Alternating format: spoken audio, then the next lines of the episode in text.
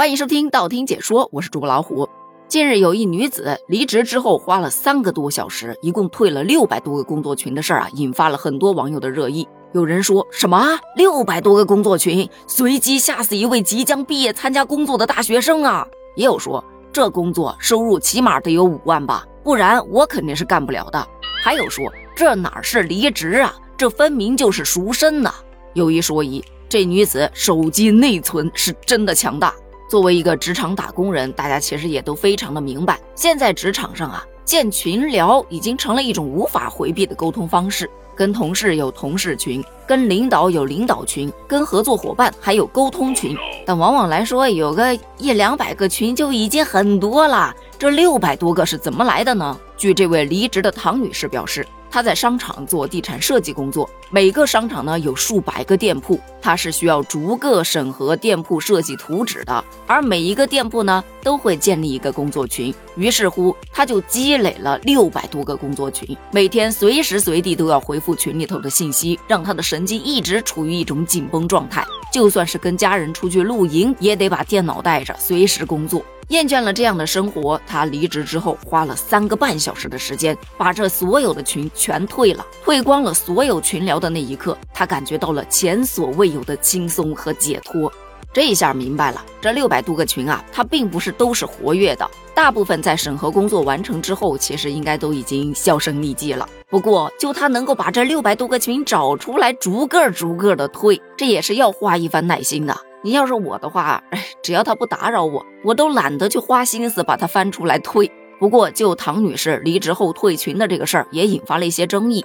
有人说，这些群呐都是跟客户建立的关系，怎么能随便退呢？在现在这个社会，信息那就是资源，是人脉，是财富，最终你的成功可能还就取决于他们。不过，也有人表示，那是你想当然罢了。信息那是忙碌，是烦恼，是枷锁。以前是无官一身轻，现在是无群一身轻啊！这也引发了第二条争议：离职的时候，你是会选择主动退群呢，还是等着被移出群呢？有人说，我肯定是选择自己退呀，这破公司没什么值得留念的。先下手为强，是我炒你，不是你炒我。也有的表示，还是让群主报出去吧，顺便做个交接。要不然会不会显得太无情了？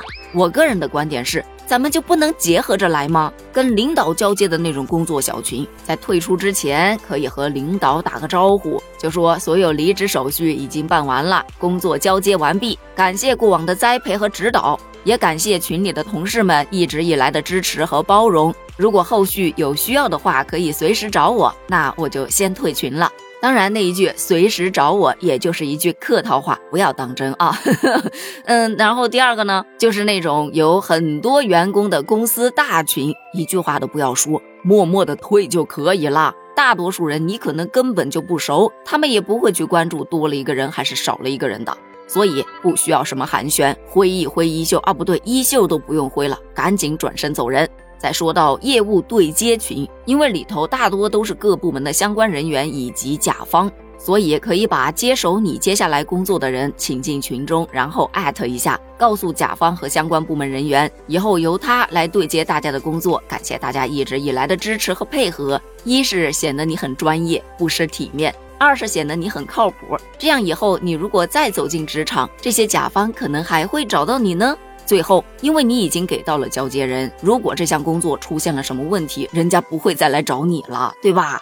而最后，在公司上班那么长时间，多少有那么一两个饭搭子啊，或者厕所搭子什么的，说白了就是关系还不错的同事建的这种私人小群，他就没有必要退了，因为本来就是几个关系好的人聊天、娱乐、吐槽老板的场所，它本身就和工作无关，有空还可以约个饭什么的，这也是一种人脉嘛。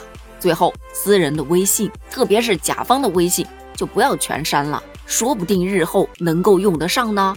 我是觉得这退群小技巧挺好用的，我当时离职的时候就是这么干的。可是有人却对这个方案非常的不满，就表示多此一举，退群多浪费我一秒钟，都是在干扰我的愉快心情。